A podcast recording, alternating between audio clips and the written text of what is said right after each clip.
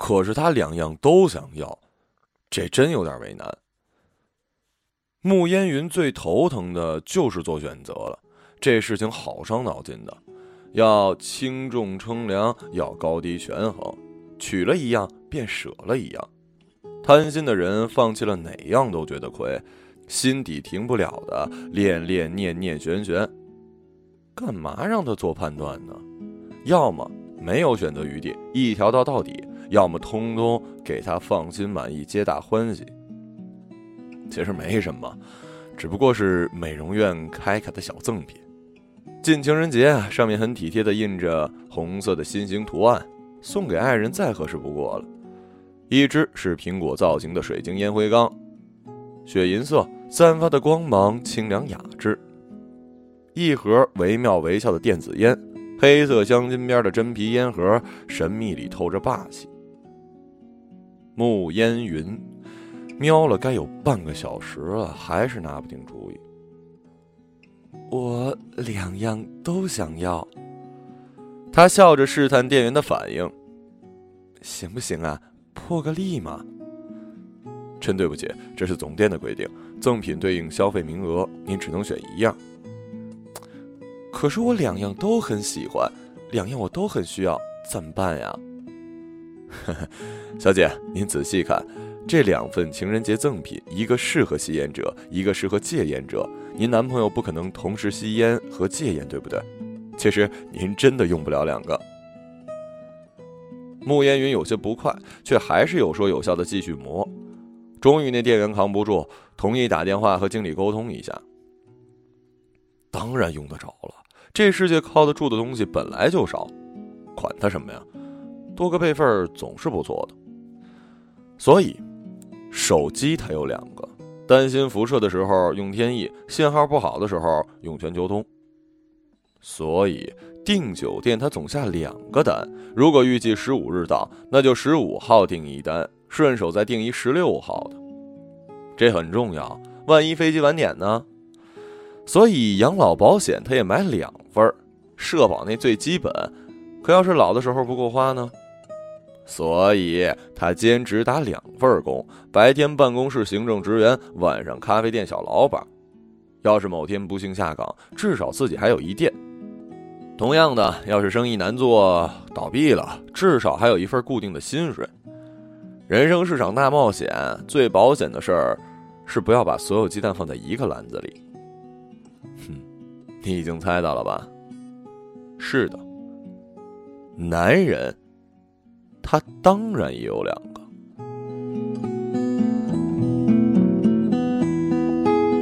那个烟灰缸呢，很适合周伟南。他们搞设计的，灵感不来的时候就抽烟。伟南抽烟的姿势很特别，斜靠在阳台，缭绕里默默地望着某方，拿烟的手伸得老长，怀里却抱着一只大破碗装烟灰的。他那么帅气一人，偏偏这样落拓迷蒙的气质，有时候会让人无端的心疼。莫烟云就说：“把那破碗扔了吧，一个烟灰缸值多少钱呢？”伟南把几点烟灰弹在碗里。房子是我表叔的，我随时就得搬；工作是试用的，我随时就失业。就连你也不确定，来无影去无踪。即使如此啊，能有个破碗给我肯当烟灰缸？既然如此，能有个破碗肯给我当烟灰缸，有什么好嫌弃的？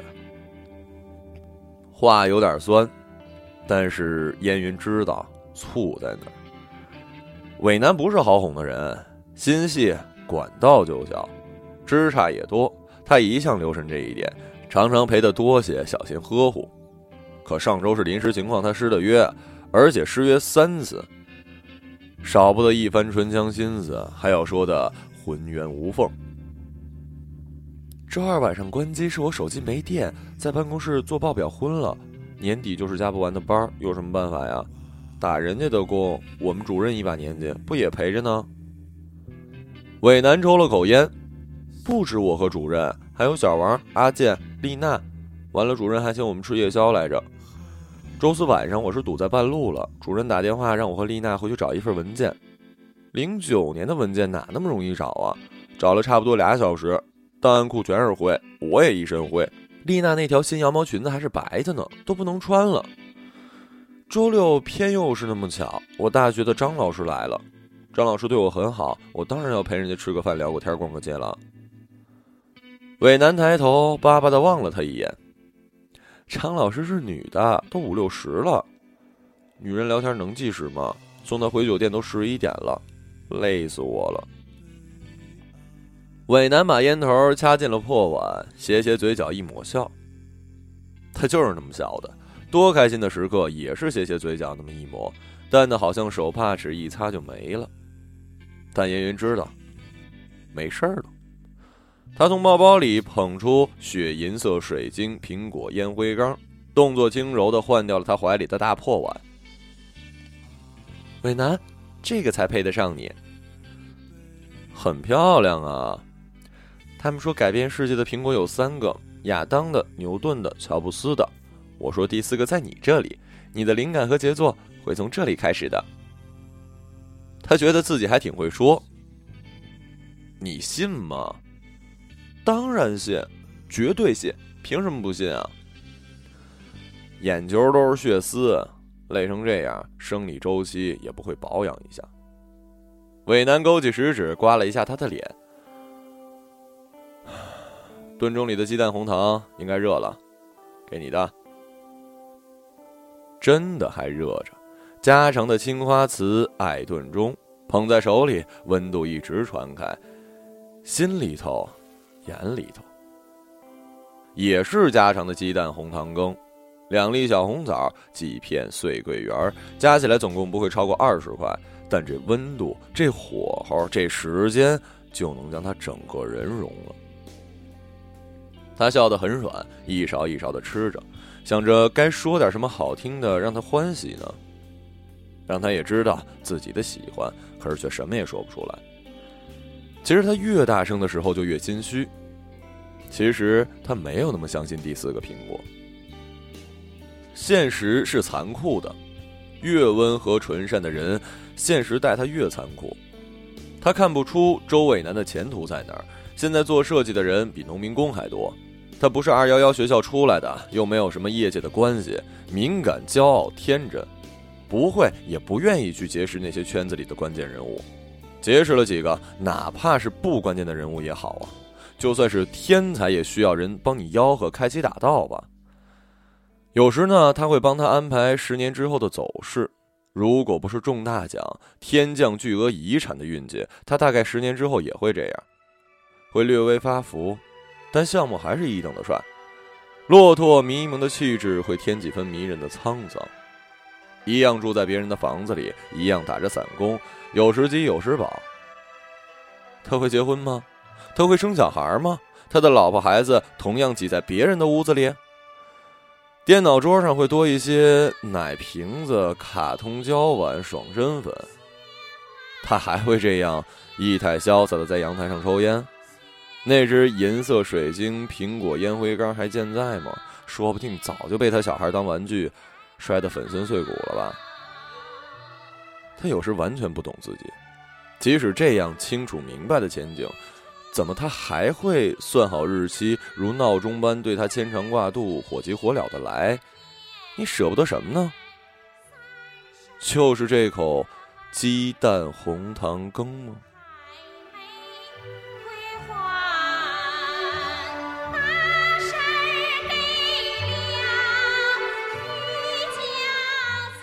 多神奇呀！杨克竟也能记得住他的生理周期。这个奸商啊，连他自己的星座是天平还是天蝎都搞不清楚，连他的年龄是二十六还是二十七都记错，他竟然会记得他的生理周期。杨克呢，总是自称奸商，他说这是一种策略。一般顾客听了反而觉得他老是爽快，不一般的也会摸不清，不敢小觑。也许杨克将来会成为一名名副其实的奸商，虽然他目前资历尚浅。按照他的发展态势，两年内白手起家，从三名员工、四十平米的电子门店壮大到二十名员工、五百平米的批发行。读袁一平、拿破仑、希尔朗、达拜恩，好交友、讲义气、出手大方，加上头脑灵活、意志坚强的工作狂，除非特别倒霉，备孕、天灾人祸，否则他的成功只是时间问题，没有什么可以阻挡。如果他一直跟在他的后面，不用做什么、想什么，只是紧紧的跟着，他就是成功男人背后的女人，这也只是时间问题。有时候这样想起来，未来还很值得憧憬。但你知道吗？杨克记得他的生理周期，不是要给他炖鸡蛋红糖水，是因为周期前那几日是安全期，搞活动可以不带套。杨克嘴里的搞活动，含义模糊而丰富。生意场上要打通关节，搞搞活动就是送送礼、托人拉关系。员工客户假日联欢，搞搞活动就是喝酒、唱 K、赌麻将。而他对他表达爱情的方式，就是一大大咧咧的电话。喂，今儿晚咱搞搞活动啊？哎，不是和你说过了吗？二四六我要去咖啡店。有毛病啊！搞活动我还给你看日子。咖啡店有我股份，老做甩手掌柜啊。大不了卖了，我养不起你啊。好啊，今儿晚上必须搞活动，我得解解火，要不先功尽弃了。再说一遍。必须来，求你了。平时呢，他没有那么黏他，忙起来一个月没有饮食男女也很正常。抽了十年，每天一包的人立誓戒烟，过程呢应该挺折磨的。晚上哪儿也不去，对着一大堆进口的零食，心不在焉的拉着他的手，一根手指一根手指的掰开，又一只一只的合拢，好像那是他的烟卷。所以他大致也明白了一些，他接连迫切的要他，不过是一种欲望代替了另一种欲望。干嘛非得戒呢？搞得自己那么惨。必须得戒，在客户面前拍了胸脯，这可是本年度最大的客户，事关本先生的诚信形象。客户是女的吧？我的人民币可不分男女。他的人生。就是这么实在。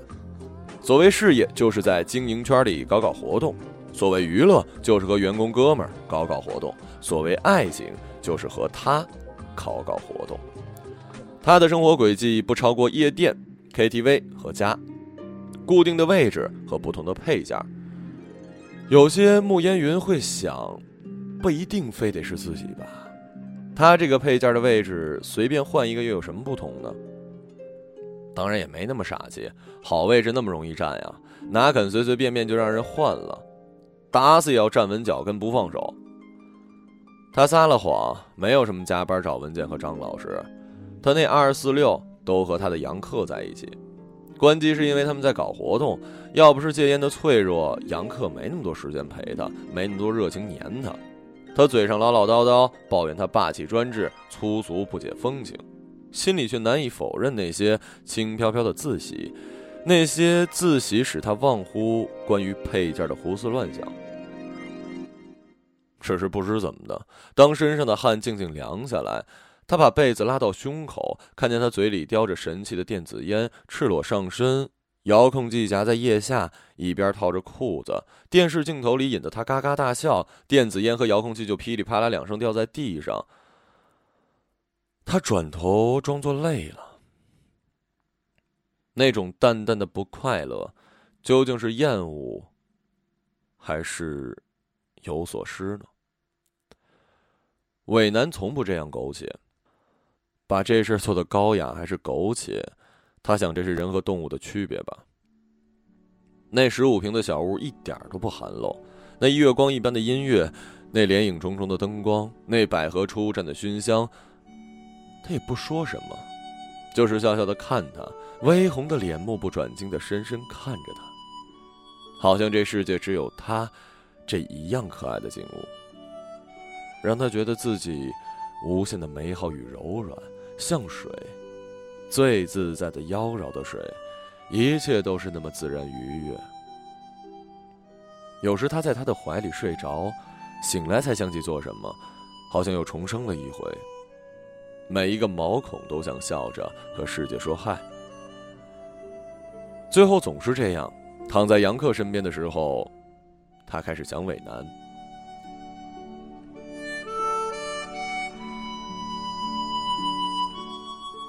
公司的空气有点不对。穆烟云吸了吸鼻子，上两个月的补贴还没发，差旅费也报不了，连换一部打印机都拖三拖四，理由编了好几个。等来等去，就是没钱。主任开完行政会，沉着一张大脸回来，说：“咱们行政部养了闲人很多，个个又肥又白，没事儿干。喂，你们明天开始都别吃饭，饿出个瘦骨嶙峋、皮包骨头，谁不瘦，谁就收拾东西走人。”大家一阵哈哈大笑，笑过之后心却慌起来。烟云便想啊，得多花点心思在咖啡店那边了。公司这边的样子有散伙的征兆。于是人就散漫了不少，上班时间也跑到咖啡店，也没什么事情能干。一会儿跟厨师说两句食品卫生，一会儿站在吧台掂起玻璃杯望望有没有水印儿，一会儿把折好的餐巾纸排成几个小分队。他把这说成是加强管理。那天晚上的事儿，却有点吓着他了。两个男客人，一胖一瘦，瘦的点了热牛奶，端上来嫌热的不够烫嘴，又端去微波炉加热。这回不但烫嘴，能烫死人。偏他的手一抖，不知怎么洒出来大半杯，哎呀一声，左手烫掉了一层皮。这就糟了。穆烟云打电话给周伟南的时候，胖客人跟店长阿明扭打成一团，别的客人都鸟兽散了，还有几桌没买单。女店员们只能缩在旁边尖叫，瘦客人冷冷吹着左手打电话，好像在叫人。周伟南刚睡醒，电话里半天还没反应过来。烟云急急的又说了一遍，伟南顿顿的说了一声：“那怎么办呀？”“就是不知道才问你的呀。”“你跑啊？”“我跑哪儿去啊？我是老板。”“算了，不指望你了。”“我不用去一趟。”他挂了电话，拨通了另一个。别怕，我五分钟到，千万别报警啊！杨克一共就三句话，语气一贯大大咧咧，但他当场就飙泪了。奸商信用很好，三分钟就到了，效率也很高。拆架、劝说、道歉、拍胸脯、称兄道弟，亲自开车送人家胖瘦客人上医院，带来的员工也分工明确。两个在外面派烟和包红包，给授课人店招来那群摩的仔，准备打架的；两个在店里指挥布置店员，谁负责阿明的伤口，谁负责收拾锅碗瓢盆，谁负责统计损失。他真的后怕，从窗口偷偷张望，看到那群发动车子绝尘而去的摩托仔，后座一卷卷报纸包，没亮刀刃的家伙。他也同时看到了周伟南。站得远远的，两只手插在牛仔裤袋里，伸长脖子，躲躲闪闪的望了一眼，那帅气和萎缩，那潇洒和怯懦，他假装没看见。伟南知道他生气了，二四六他都没去找他，连解释都懒，只是说忙。他发来很多很长的短信，让人看得累。有些话烟圈似的散了，残留一点不新鲜的气味；有些话触到心里，却又轻飘飘的像雪花，都是虚的、浮的、没重量的、不实在的。近来他突然觉得自己累，公司和店里来回折腾不累吗？一三五杨克，二四六伟男，天天周旋不累吗？有时候在这两边的路上，刚好遇到夜晚，灯火都是别人家的，堵车。时间停滞在无意的途中，会觉得心特别乏。劳碌命哟，他这样可怜自己，往哪里赶呢？公司陆续有人走，主任明示大家提早寻后路。此刻更证明自己的先见了。他可不走，走那么快，连遣散费都拿不到。再说了，万一形势突然又变好了呢？反正自己身后有一店，两手都要抓紧，抓到手里才算自己的。只是，杨克算不算在他手里呢？他现在知道怎么对付杨克了，暗示是没用的，等待也是自讨苦吃。想干什么，想要什么，最好直统统的说出来。你就直接明确的告诉他：我要礼物，我要花我还要去 CRU 爬房吃牛扒。杨克眼睛都不眨。没问题啊，生日那晚，他赶到一看，呵，奸商果然出手大方啊！包房里坐满了人，桌子还拼得满满腾腾。杨克的员工、客户，男女老少，几十口子乐呵呵围成一圈，团拜会似的。杨克招呼他：“礼物在这边，你自己随便取一份，花在那边，你喜欢哪束就拿哪束。”他倒抽一口冷气，站在那儿发傻。杨克店里一小姑娘举举手中的礼物和花，说：“快去拿吧，我们已经拿过了。”哦，今天都是来过生日的呀。手足们这段时间特辛苦，今晚顺便一起搞搞活动。听说这里牛扒最好，今晚都点最贵的，有福同享嘛？烟云咬着牙低声问：“为什么他们也有礼物啊？”都是女人，你有，他们也有，才利于团结。可今天是我的生日啊！可我是你女朋友啊！我怎么能跟他们一样呢？啊，原来我跟他们一样啊！他没有机会吼出来，敬酒的人已经围上来。整晚他没再能跟杨克说一句话。他坐得很偏，从很偏的角度看他们喝酒，很像喝白水。一会儿蜂拥站起来为屁大点事儿欢呼碰杯，开始他还勉强的欠身做做样子，后来发现完全是多余的。没人注意他，他站不站起来，举不举杯，没人在意，没人在乎他是老板的女朋友，没人在乎是不是他生日。底下人最有察言观色的本事，老板不尊重在乎的人，他们怎么会尊重在乎呢？他寂寂的切着自己那份扒，切得很慢很慢，嚼得很慢很慢，这么慢才显出专心的忙，这么忙才显得没那么有所谓。他听到什么女人在杨克身边叫：“电子烟哟，好像真的有，是不是？让我看看，让我试试。”他听到有人说：“该吃蛋糕了吧？”他听到杨克说：“妈的，我忘定了。要不现在去补一个？”哎呀，算了算了，吃牛扒都吃饱了，蛋糕有什么吃头啊？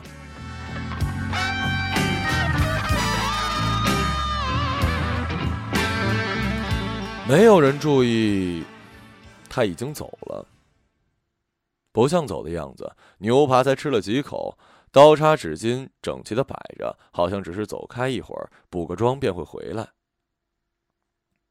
早春的夜晚飘着冷雨，行人早早回家，街道像他的胸腔一样空旷，他不能忍受这种空旷，他必须找点东西来填补。伟南。电话接通，他不知说什么。今天很累，没有足够的力气说浑圆无缝的谎和解释。等着你呢，来吧。他温和的说，语气如常。他不出声的看着，小桌上铺着两块彩条热带风情的台布，清水瓶里两只香水百合，蛋糕是电饭锅烤着的。出来时，朴质至极，却是油黄油黄的蛋香，上面嵌了几颗珍珠番茄，惹人想吃的欲望。蛋糕自己做的？嗯，就用你那破电饭锅？嗯，我都说不来了，你何苦还准备这些呀？烟云摘了一颗番茄玩着，难道算准了我最后会来？我没那本事，就打算给你过生日。你来也好，不来也好，我就是这么打算的。如果我今晚没来呢？他愣了一下。如果我今晚没来，你怎么办？我就这么坐着，想象你在这里的样子。我自己想象。他也笑，却突然难过起来。呃，老板上周签我了，碰巧有一师兄让我去深圳，后来想想还是算了。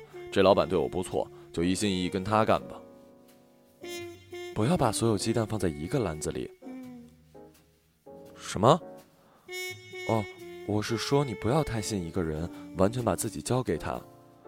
譬如你的老板，老板就是老板，他用你给他赚大钱，你跟他赚生活费，各取所需的关系，所以有更好的槽只管去跳。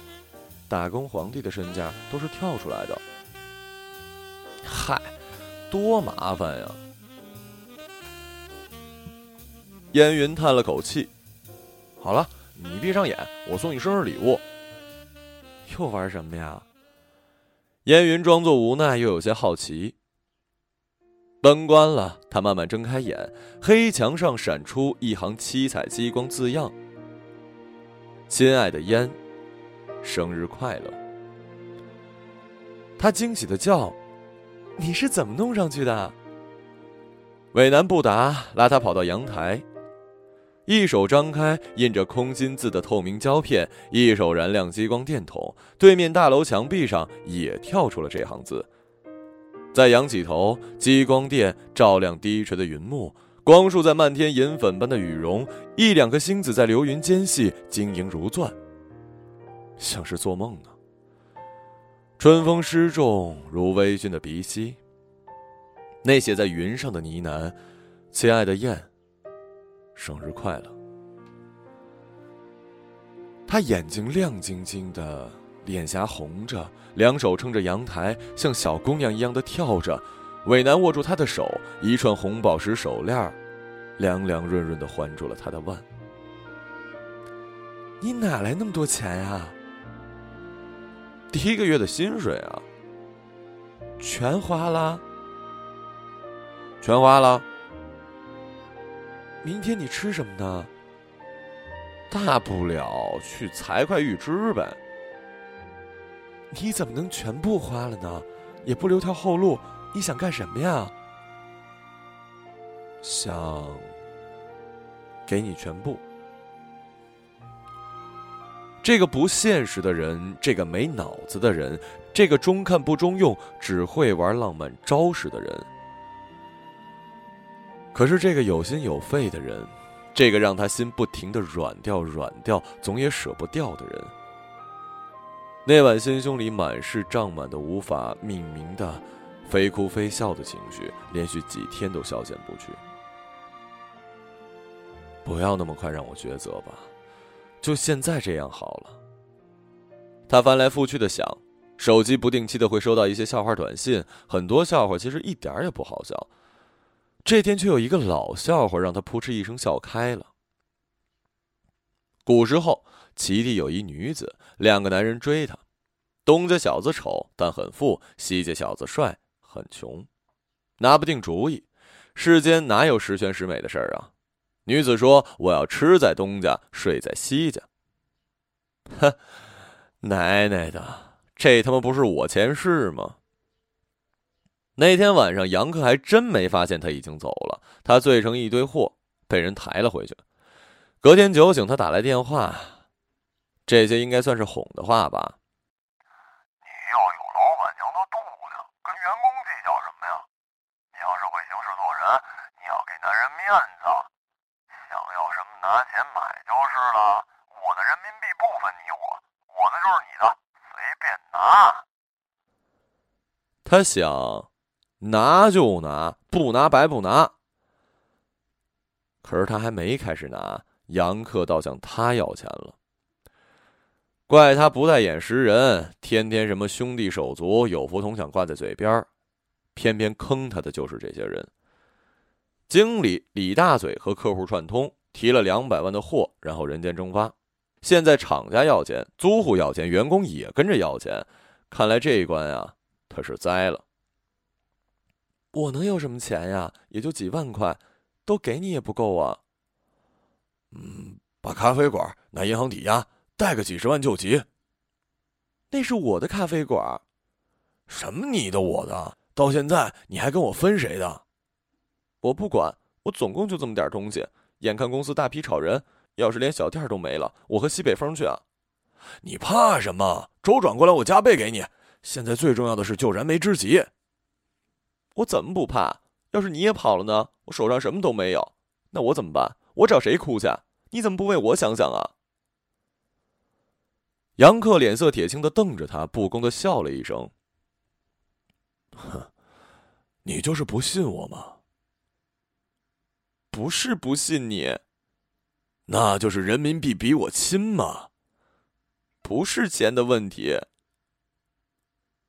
不他妈求你了！”他摔门而去。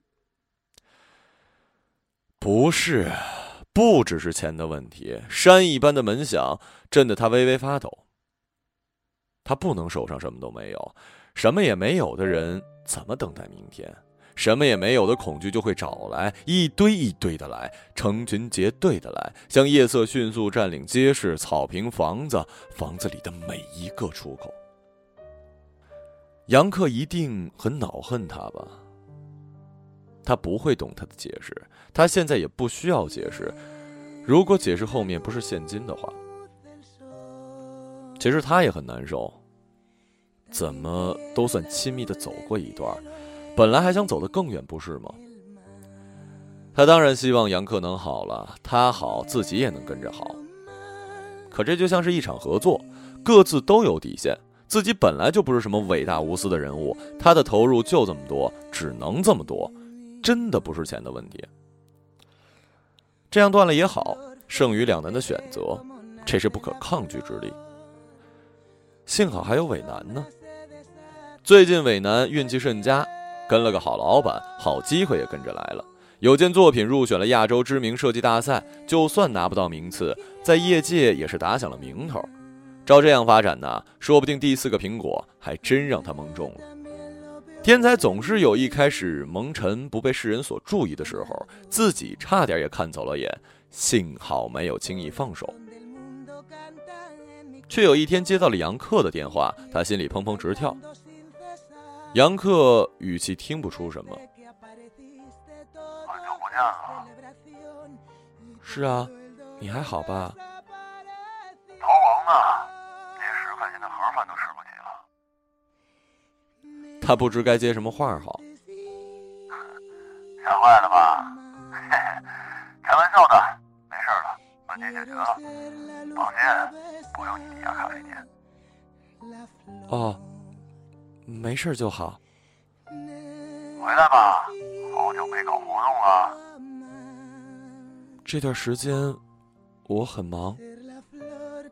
他的拒绝很不坚决。是不是潜意识里总习惯不把后路封死？有时候连他自己都觉得可比。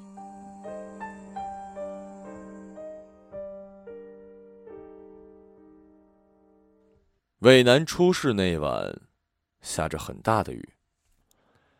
之前他一直为了一个案子加了几晚的班，有点咳嗽。那晚却突然发起高烧、咳血，直让胸疼。深夜大雨滂沱，好不容易叫来一部出租车。半扶半背着伟南从六楼下来，他高大压得自己喘不上气，几乎是下了两个台阶就深呼吸一次。四楼转角有片水渍，他重重的摔了一跤，伟南昏昏沉沉的跌在他的肩上。他没有力气移动，他没有力气撑起，他那么烫，气息如破火车响，他不会死了吧？外面的雨无边无际，他泡着瘫软在昏黄楼道里。怎么办？怎么办呢？又慌又急又疼，一边哭一边骂，一边奋力的挣扎起来。他昏迷不醒。在伟南家人没赶来之前的二十四小时里，燕云一直守在重症室的门前，不睡也不困，不吃也不饿。医生初步诊断急性肺栓塞。他追问：“这病怎么样？有没有危险呢？”“嗯，堵塞的血栓越来越大，堵塞的血管产生的影响就越大，会出现休克、心跳骤停，导致死亡。及时复苏的病人，若栓塞解除或者减轻，则能恢复神智；若复苏未及时有效，出现各个脏器严重缺氧，特别是大脑，四到六分钟中断血流，就会造成不可逆的损伤。”或无法生存，或成植物生存状态。医生面无表情的递过一张账单，现在还不能断定，你去交一下今天的治疗费。捏在手里的账单一直在抖，他没等电梯，走九楼的楼梯，一路走下来，一路浑身发凉。怎么会这样？怎么成了这样？怎么办？他真的这么克夫吗？这回他宁愿是钱的问题了。如果只是钱，大不了他把咖啡店卖了。可是，就算卖了十间咖啡店，能不能买掉一点胜算呢？怎么办呢？伟南的父母和亲戚们都赶来了，他坐在角落里的塑胶椅上，看着他们围着医生询问争论，这才觉得累，觉得饿，觉得自己是一个有肉身的人。他们并不知道他，伟男从来没有说有这么一个女朋友，他该觉得失落还是轻松呢？顺势的，他只说自己是一朋友，这个说法听的人都会认为是普通的那种。医院是个让人恐惧和绝望的地方，如果他不眠不休、不吃不喝的再多留一天，他想自己会直接从九楼掉下去的吧？只想逃离，尽快逃离，什么念头都被累死了，活生生的只剩下这个。小徐、小吴被抽到销售部去走乡镇，办公室里没人干活了。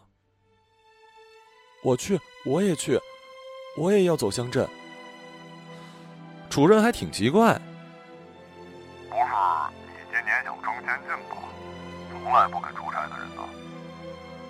匆匆忙忙收拾东西，跟着销售部的大巴走了十几个乡镇，十几天的时间夹在人群中间，没有思想的间隙，这很好。这时候他不需要记得自己。想过打个电话，需要打个电话吗？不敢，终于还是不敢。倒是经常跟杨克通通电话。回来那天，杨克去公司接他，换了新车。在车上，杨克随随便便的说：“哎，咱们都快三十了，不如结个婚吧。”这样的求婚没有戒指。没有花，没有梦想，没有温情脉脉的空气。他突然很想很想伟南，眼泪奇怪的流下来，满脸都是。杨克很久之后才发现他在哭，笑了一声，激动成这样啊！要不就结个婚吧，结了婚就不会两边摇摆，结了婚就消停了。结了婚就必须一条道走到底了。身边多少这样的夫妻，合伙做生意一般的过日子，外面看起来也还行。他淡淡的，不是特热情。结婚的事情任由杨克去做主，但这天杨克却说：“我找了个律师，哪天呢？咱们去做一婚前财产的公证，签个协议。为什么？”这样好啊！你的人民币是你的，我的人民币是我的。将来再遇到什么，至少不用担心你的咖啡店。你是在记恨我？我要记恨你就不找你结婚了。虽然我难受过，人情有冷热，还是我们人民币的温度比较稳定。关于钱的事情说清楚好，特别我俩现在这么精明现实的人。这婚还能结吗？当真是合伙做生意啊？可是做生意还要按股份制分红，不是吗？杨克不懂他，他不是他想象的那么精明，那么现实。他永远不会懂得，他所懂得的爱情，永远只是搞搞活动。而那个懂他爱的人，那个他扔下的人，那个他夜夜搁在心上辗转的名字，你还好吗？那个人会懂得，会懂得他的恐惧和逃离，会宽恕他的懦弱和纠结。他曾给他全部，他不是不肯报以全部。他只是天生的胆小鬼，习惯退缩几步之后再往前，而一旦决心往前，就再也不后悔了。是的，他世故，他爱自己比较多。然而，伟男真诚展示给他爱的风景，他一辈子都难忘的细节、体验和恩情。他珍惜的，他在乎的，他不是说能放下就能放下的。面对吧，面对自己心虚和不安，这些日子哪天早晨醒来的第一个念头不是关于伟男的？无论伟南怎么样，只要他一息尚存，他就陪他认了。他一口气跑上九楼，在医生办公室门前，却突然害怕起来：会不会太迟？还来不来得及啊？周伟南呢？走了。他浑身冰冷。哦，是误诊，他是急性肺炎，好了呢还不出院呢。谢，谢谢谢谢谢。谢谢天谢地，谢日月星辰，谢医生，谢谢祖国，谢谢神奇的宇宙，谢谢万物众神。唉，他心里乱七八糟的念头上蹿下跳，急匆匆的赶去了伟南的小屋。平时他很注重仪态容颜，今天全顾不上了。敲门时手还扶在腰上，喘着粗气。开门的果然是伟南，好好的伟南，整个的伟南。最正常、最迷人的为难，你终于出现了，今天可不是二四六啊！他微微挑起眉毛，有些惊奇。他不说话，跳上去抱住他的脖子，他紧紧的抱着他，要深深的吻他，咬他。谁知伟男稍稍的退后一步，轻轻挡住了他的手臂。演员，我屋里的人刚睡着。他心底一惊，有不好的预感，却还是笑了。女人，我女朋友，前些天专程来护理我的，她在北京读研。他相当自然的说道：“你什么时候有一个读研的女朋友了？”我们中学就开始了，家里人都知道。不要脸！不可以用这个词儿吧？那我算什么呀？你也不止我一个吧？你早就知道，不要把所有鸡蛋放在一个篮子里。你教过我，我不是一个好篮子，你也不是，你也不是什么好鸡蛋，你是混蛋、臭蛋、皮蛋、王八蛋。呵呵。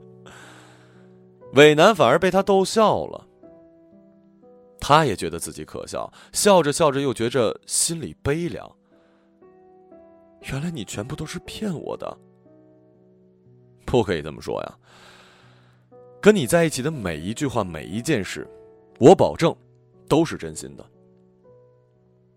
他把手放在胸口，深深的望着他。那你呢？我差点病死！我从昏迷中醒过来的时候，你在哪儿？你要说来话长的解释一下吗？我知道，你很擅长解释的。顷刻间，所有眼泪都涌出来。不能哭，不能回去，给我回去！他咬咬嘴唇，佯装镇定。我是来说再见的。对了，是以后都不用见的意思。我就要结婚了。伟南没有什么惊讶的表情，只是站在门口目送他下楼，摆摆手，似乎有些落寞。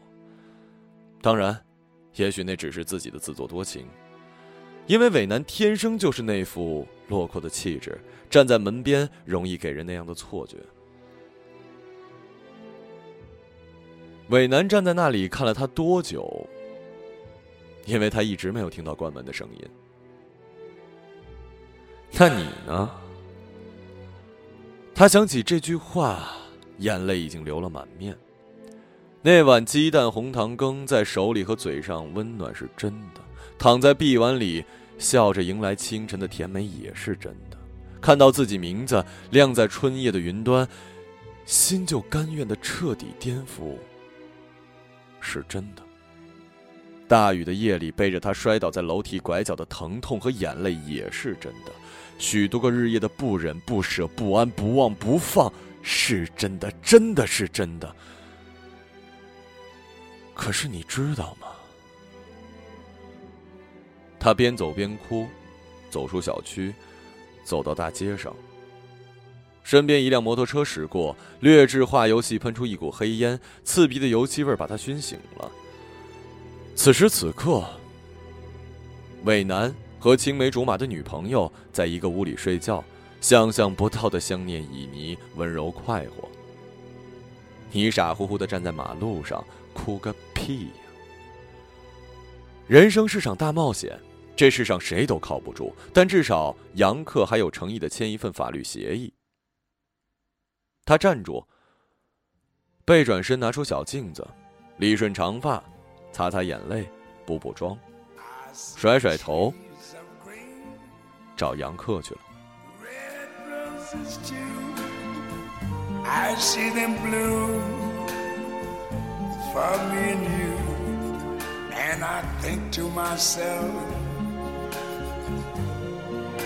What a wonderful world.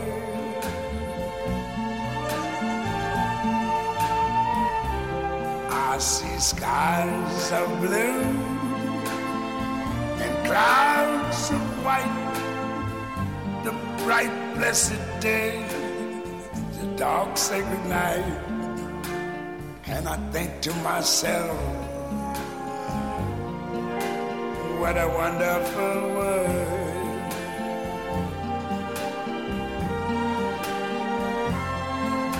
The colors of the rainbow, so pretty in the sky, are also on the faces of people going by. I see friends shaking hands,